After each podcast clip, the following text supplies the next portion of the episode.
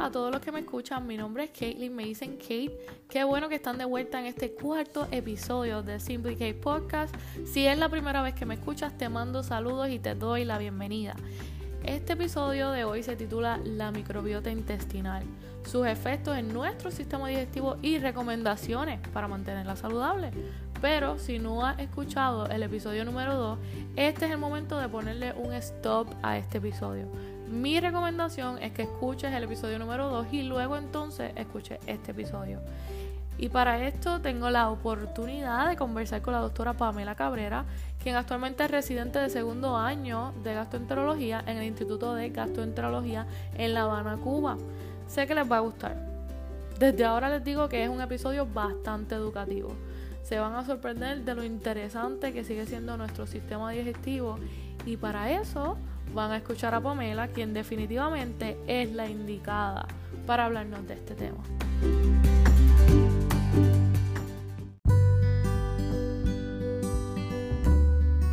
Mi piel es bien sensible y a veces encontrar productos que no me irriten la piel pero que a la misma vez hagan su trabajo es un poco difícil.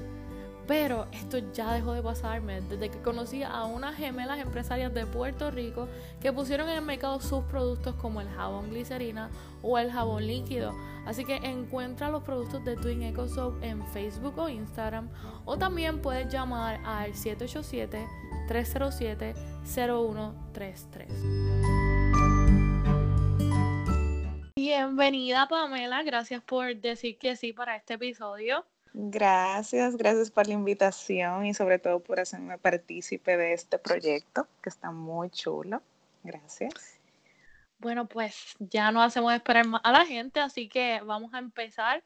Y comienzo con una pregunta eh, que ya yo creo que había hablado un poco de esto en uno de los podcasts, pero ¿qué es la microbiota intestinal? Bien, mira, la microbiota en sí es una composición de microorganismos vivos en un determinado nicho. En este caso, pues viene siendo el tubo digestivo. La microbiota intestinal lo que tiene es como una relación comensal con nuestro organismo. Esto lo que quiere decir es que uno se beneficia sin que el otro se vea afectado. Eh, hablando un poquito así de lo que es la, lo que compone la microbiota intestinal, pues ella alberga mil especies de bacterias diferentes las más mencionadas que tal vez hayan escuchado un poquito son la firmicutes, bacteroides, lactinobacteria. Y importante saber que como todo ecosistema, la biodiversidad en el intestino pues va a generar mucha mejor estabilidad y mejor funcionabilidad del mismo.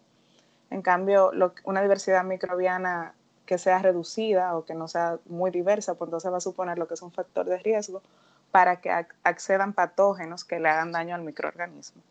Por eso es tan importante la microbiota intestinal. ¿Nos puedes hablar un poco más de, la historia de cómo es que se comenzó a hablar de este tema en la medicina? ¿Cómo es que ha cogido tanto auge en los últimos años?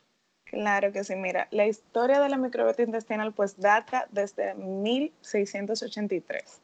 Aquí empezó un científico llamado Antón, que él en su momento pues él no sabía lo que veía, entonces lo que describió fue como animáculos, él decía que eran bacterias, pero en ese momento pues no se sabía y bueno, eso quedó registrado en lo que es la historia de la microbiota, pero ahí quedó ya un siglo más adelante, pues entonces se menciona lo que es Pasteur, que es un bacteriólogo francés, que todo lo que estamos en el área de medicina pues hemos escuchado, Luis Pasteur, que él fue entonces que descubrió lo que son las bacterias anaerobias, que componen eh, una gran parte de lo que es la microbiota intestinal del ser humano.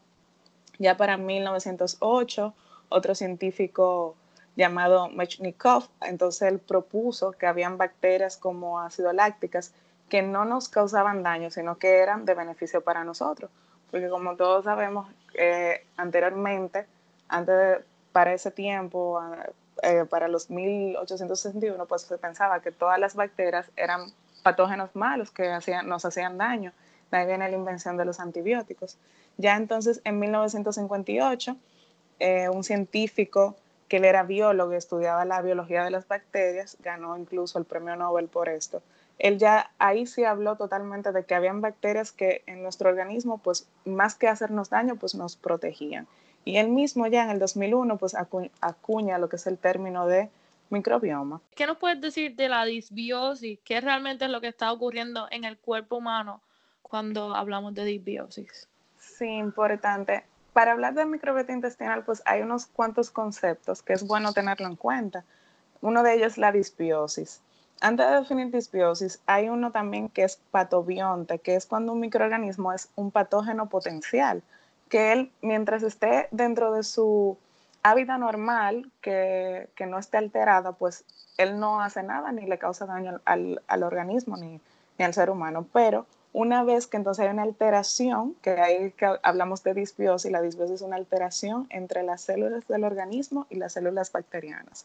Entonces, estos patógenos que en primera instancia pues, eran patógenos buenos y que nos ayudaban a nosotros con una serie de funciones, que es la que tiene la microbiota, que más adelante pues, les voy a mencionar, pues entonces eh, ellos son potencialmente patógenos y entonces nos causan daño y ahí entonces viene la importancia de mantener una buena eh, microbiota intestinal. Me gustaría hablar un poquito de la función que tiene la, la microbiota intestinal para que todos sepamos. Claro que sí. Claro, mira, dentro de las funciones de la microbiota, una de las más importantes es que ayuda a adquirir energía de los nutrientes dietéticos mediante la fermentación de lo que son ácidos grasos de cadena corta. Una vez que se producen estos ácidos grasos de cadena corta, pues entonces van a formar algo que se llama propinato, que se metaboliza en el hígado y entonces actúa reduciendo el colesterol y la glucosa a nivel sérico. También nos ayudan a, la aceleración de la reparación epitelial y van a facilitar, mira lo importante, la diferenciación de las células epiteliales. Entonces va a tener efectos contra diferentes cánceres, como el cáncer colorectal. También va a promover el almacenamiento de lípidos, sí, en tejido adiposo. Ya se está hablando mucho de que de hecho la microbiota intestinal es un factor que se implica en lo que es el manejo del peso corporal, porque como mencioné ahora mismo, promueve el almacenamiento del lípido en el tejido adiposo, también modifica la saciedad a través del eje cerebro-intestino. Eh, muchos autores en las eh, diferentes bibliografías que pueden encontrar, pues van a ver que hablan de que el intestino viene siendo como un órgano aparte otro cerebro. Y este pues nos ayuda porque tiene una relación bien estrecha con lo que es el cerebro. También tiene una influencia sobre el tono antiinflamatorio del huésped, al inhibir ciertas citoquinas proinflamatorias. Creo que esta es una de las funciones más importantes que tiene la microbiota intestinal, porque de hecho cuando decimos que nos ayuda con el tono antiinflamatorio, quiere decir que nos ayuda a prevenir muchísimas enfermedades crónicas como la diabetes, la enfermedad de Crohn y unas cuantas más que andan por ahí. Dentro de otras funciones, nos mantiene la integridad de la mucosa intestinal, también hay una protección antimicrobiana por el buen funcionamiento del sistema inmune y también sintetiza vitamina K. Como todos sabemos, la vitamina K participa en lo que es la cascada de la coagulación del ser humano. Eso de la vitamina K no lo sabía. Así que definitivamente eso es muy importante. Wow. Claro que sí. ¿Qué cosas pueden alterar la microbiota intestinal? Excelente ¿Será pregunta. nuestro estilo de vida o es solamente como, como la dieta? O sea, cuéntanos un poco más. ¿Qué son esas cosas que pueden alterar la microbiota? Bueno, dentro de las cosas que eh, pueden alterar nuestra microbiota intestinal está una alimentación poca en fibra, baja en, alimentos vegetales y frutas frescas y que tengan un alto contenido de carnes rojas o carnes procesadas.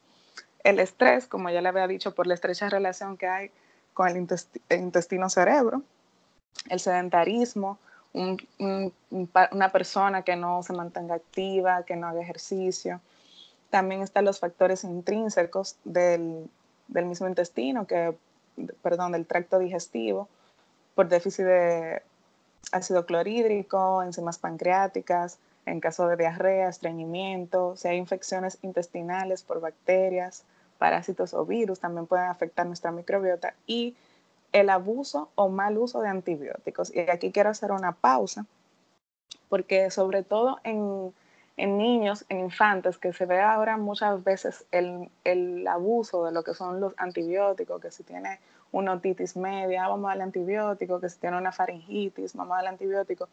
Y lo que quiero decirle es que un niño, un recién nacido, nace libre de gérmenes y inicia su colonización a partir del, parto. Si es un parto vaginal, pues se coloniza con lo que son las bacterias de la, de la vagina. Y si es por cesárea, pues se coloniza generalmente con las bacterias de la piel. Pero si uno desde pequeño empieza a darle antibiótico al niño, pues entonces va a ser una flora intestinal que se va a ver modificada y el niño por ende no va a tener un sistema inmune adecuado para más adelante enfrentarse a todas las enfermedades, todos los microbios y todos los patógenos que hay. Entonces por eso es súper importante que cuidar esa parte. Eso me encantó. No, no sabía ese dato y me parece espectacular que estemos hablando de esto. Realmente sí, porque están incrementando las enfermedades eh, que tienen que ver con el sistema digestivo. Y hablando de eso, las estadísticas dicen que actualmente en Estados Unidos más de 200 mil casos ya hay sobre el síndrome de colon irritable. Así que, ¿qué pudieras decirnos de esta enfermedad y cómo se relaciona con el desbalance que pudiésemos tener en la microbiota intestinal? Bueno, el síndrome intestino irritable es un trastorno funcional crónico que afecta el intestino y de manera predominante a las mujeres y es una de las principales 10 causas de la consulta de atención primaria que acuden las personas. La edad de presentación generalmente es entre 20 y 40 años de edad. Este se caracteriza por lo que es un dolor abdominal recurrente que se va a asociar a la defecación o al cambio de hábito intestinal. O sea, puede ser diarrea, estreñimiento o en, algún, en algunas ocasiones pues una combinación de ambos. Sí existe una alteración de la microbiota intestinal como hemos mencionado anteriormente. O sea, existen causas que afectan nuestra microbiota intestinal como la diarrea y el estreñimiento y esta es una entidad patológica pues que se ve eh, afectada y que cursa con un cuadro clínico tanto con diarrea como estreñimiento o muchas veces en un conjunto de ambos. Y de hecho se habla también de que hay un síndrome de intestino irritable o de colon irritable postinfeccioso que se ha visto en un 17% en el Reino Unido y un 6% en Estados Unidos, que se ve luego de que un paciente pasa por una infección, ya sea por Shigella, Salmonella y Campylobacter. Posterior a esto, el paciente pronto se desarrolla lo que es un síndrome intestino irritable. Y como bien había dicho anterior, eso también es una de las causas de alteración de la microbiota intestinal, las infecciones gastrointestinales. Hablando de eso un poco, eh, cuando a las personas le da Campylobacter, este, la bacteria y todo eso, a veces los tratan también con antibióticos. Esos antibióticos este, que son bien fuertes, ¿tú crees que también pudiesen contribuir a lo que sería este lo que está ocurriendo con el desbalance de la microbiota? Sí, claro que sí, totalmente. Eh, realmente los antibióticos son una herramienta importante. Claro que eh, sí en la parte de, en el área de salud, porque realmente que, que, han llegado para cambiar totalmente la historia de la medicina, yo creo. Pero también creo que todo debe ser con medida, con principios, con criterios.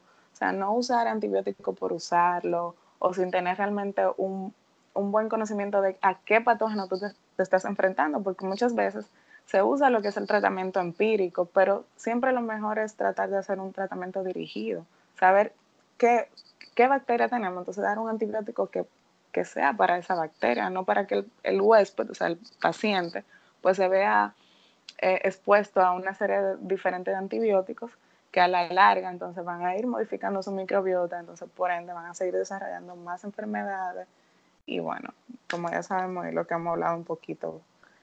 Exacto, o a lo mejor este, cuando ya el paciente haya salido de lo que son los antibióticos, entonces, reforzar lo que es el sistema inmune por medio del, sistema gastrointestinal, no sé, cosas que pudiesen reforzar lo que es la microbiota. Pero te hago otra pregunta. ¿Qué nos puedes hablar sobre los pacientes que tienen eh, la enfermedad de Crohn? ¿Cómo se diferencia esa enfermedad de, lo que es el síndrome de colon irritable? Porque a veces, pues, pudiésemos confundir eh, Crohn's con, con IBS.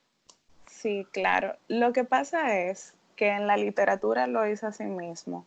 Hay una relación entre enfermedad inflamatoria intestinal, que me gustaría aclarar esa parte. La enfermedad de Crohn pertenece a lo que es la enfermedad inflamatoria intestinal.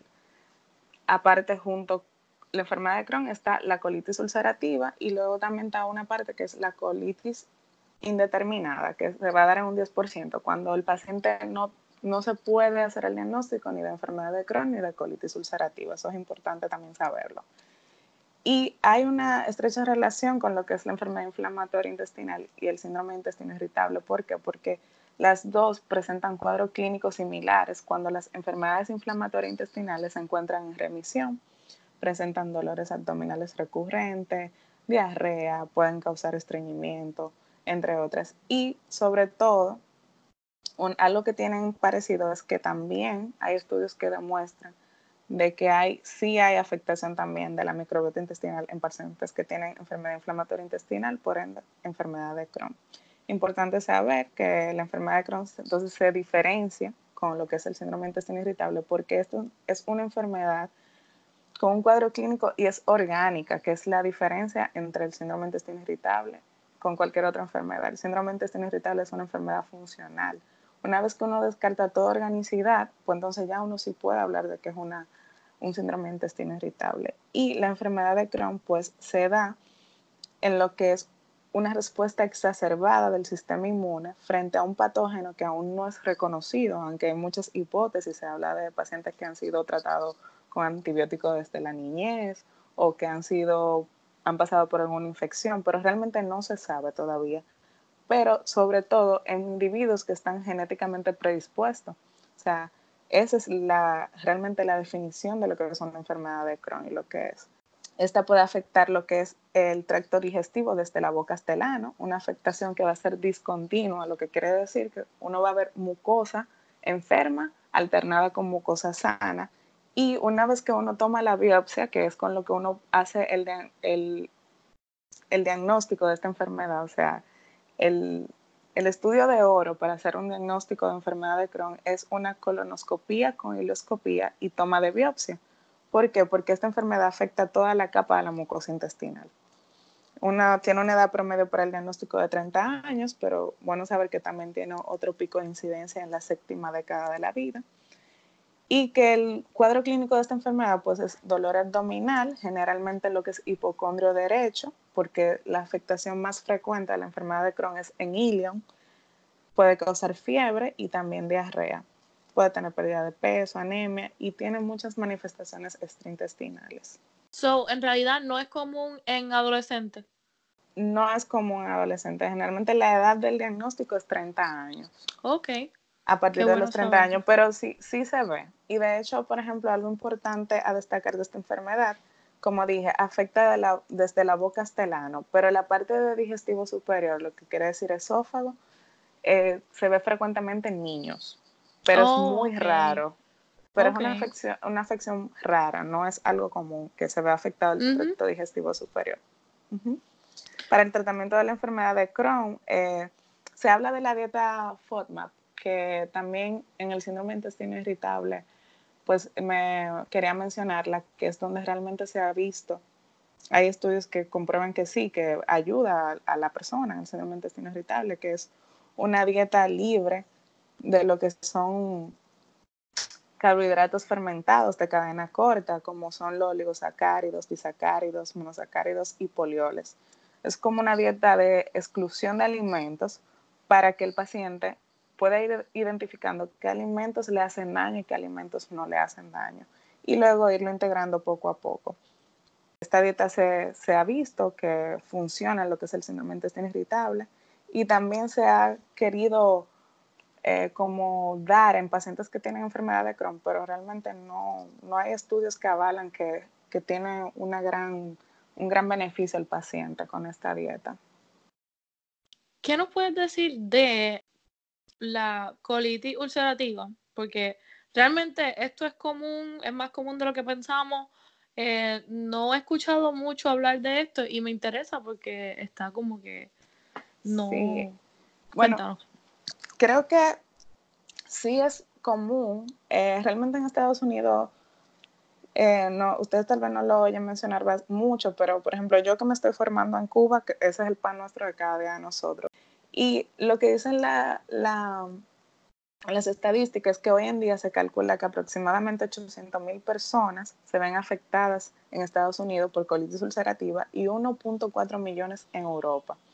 Al igual que en la enfermedad de Crohn, como yo dije, básicamente ellas son eh, primos, por decirlo algo, porque van las dos debajo de la categoría de enfermedad inflamatoria intestinal el cuadro clínico de esta es diferente a la enfermedad de Crohn, porque aquí el paciente, aparte de la diarrea, pues presenta lo que es rectorragia, tenesmo, puede presentar expulsión de moco por el recto y dolor abdominal.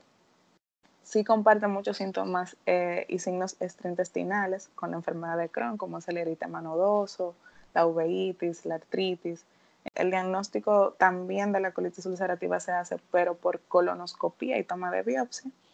Aquí, a diferencia de la enfermedad de Crohn, podemos ver una mucosa colónica afectada continua, afecta lo que es recto, colon descendente, sigmoide, hasta llegar al ciego. Ya cuando llega al ciego, pues entonces la enfermedad para. No afecta lo que es el intestino oh. delgado ni el ilion como generalmente afecta la enfermedad de Crohn. Bueno, ¿qué es lo que estas enfermedades, estas tres enfermedades que hablamos, qué es lo, lo que tienen en común? ¿En realidad es la alteración de la microbiota o es la ingesta de, de comidas que no son saludables, las que alteran esas bacterias o hay algún factor genético envuelto? Me dijiste que, que sí puede haber un factor genético envuelto, creo que lo mencionaste. So, En realidad, ¿qué es lo que pasa? Bueno, en, en, común sí, ambas, las tres, lo, tanto el síndrome intestino irritable como la colitis ulcerativa, enfermedad de Crohn, eh, las tres tienen lo que es la, una disminución en la diversidad de la microbiota y que lo que se ve es un descenso notable en firmicutes, que es una de las bacterias eh, que compone nuestra microbiota intestinal sí hay un componente genético envuelto, pero solamente en la enfermedad inflamatoria intestinal, es decir, en la enfermedad de Crohn y en la colitis ulcerativa, donde también entonces se ve una afectación del sistema inmune, como ya le había dicho anteriormente, cosa que no vemos en lo que es el síndrome de intestino irritable, que aquí entonces lo que hay es un componente de hipersensibilidad visceral, alteración en la motilidad y también puede ser causado por el estrés.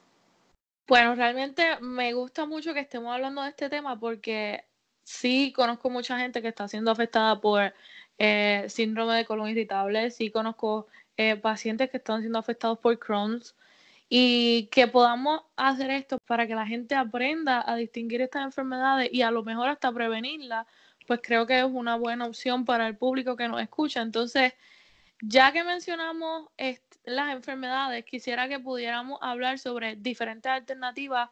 Eh, ¿Qué pudiéramos hablar sobre recomendaciones para, para las personas que nos están escuchando que no sufren de ninguna de estas enfermedades?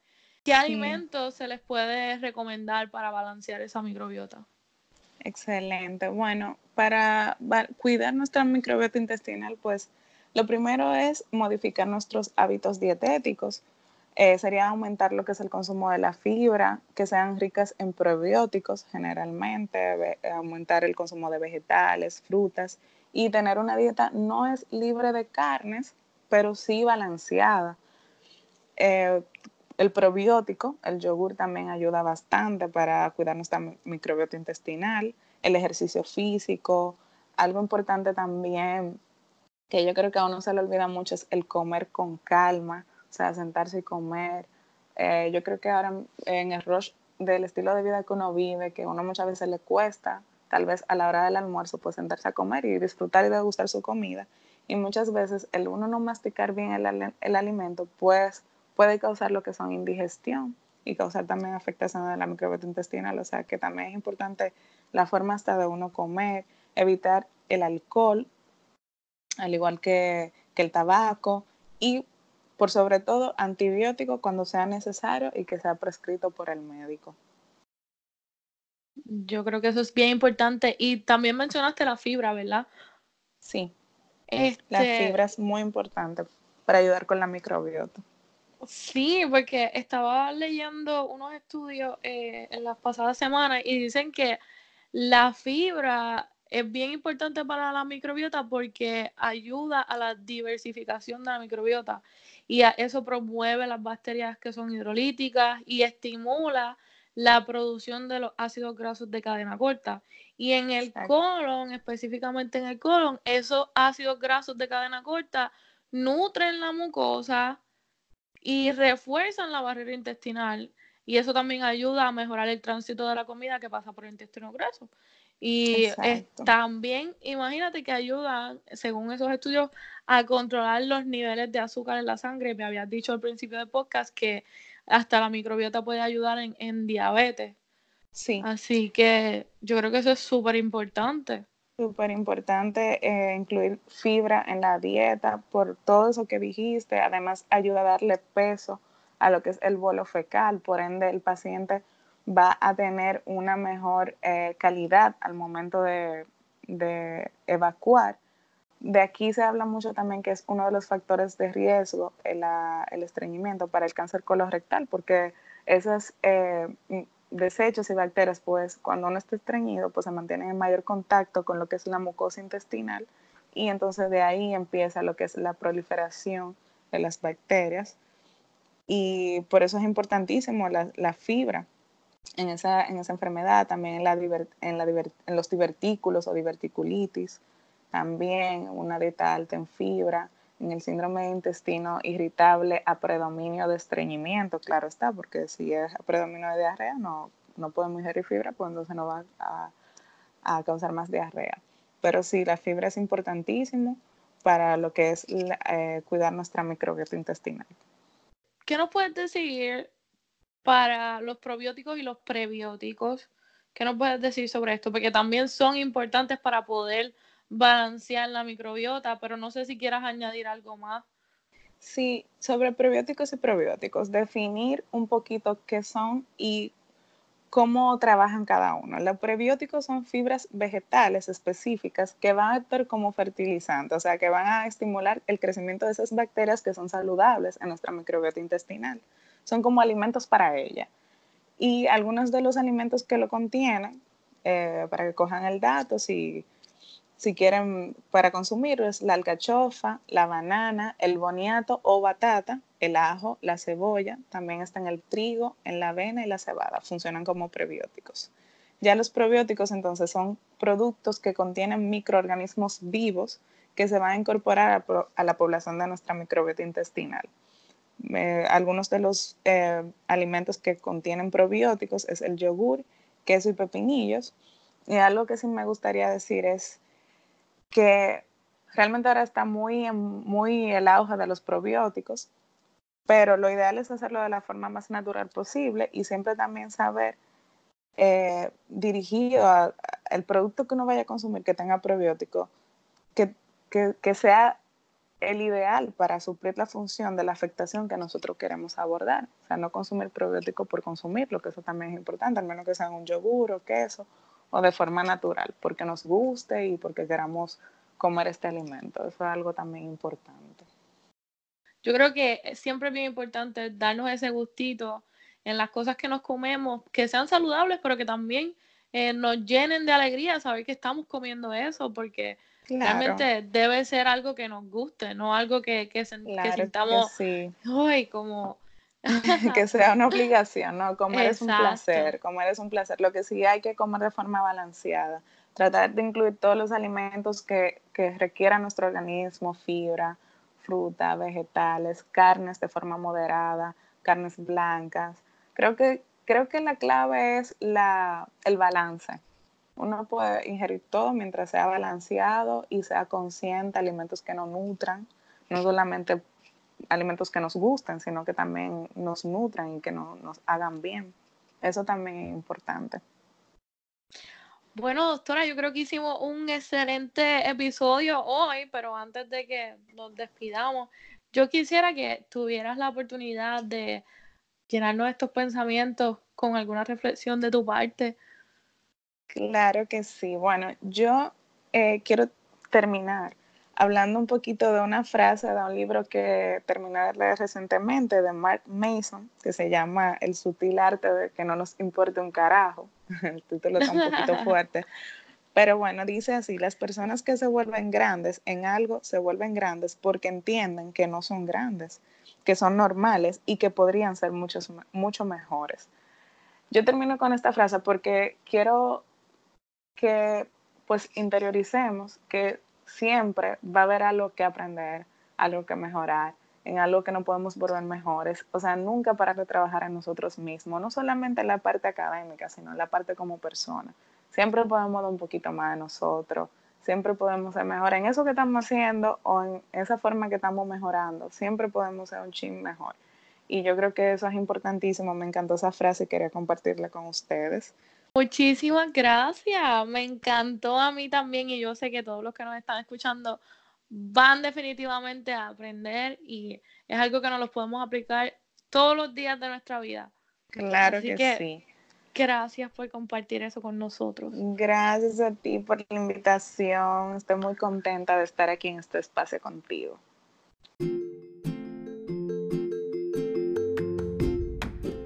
Y eso es todo por el día de hoy. Gracias a la doctora Pamela por haber dedicado de su tiempo para estar aquí en este podcast. Y recuerden seguirla a ella en su Instagram eh, bajo el nombre doctora underscore Pamela CL o doctora Pam.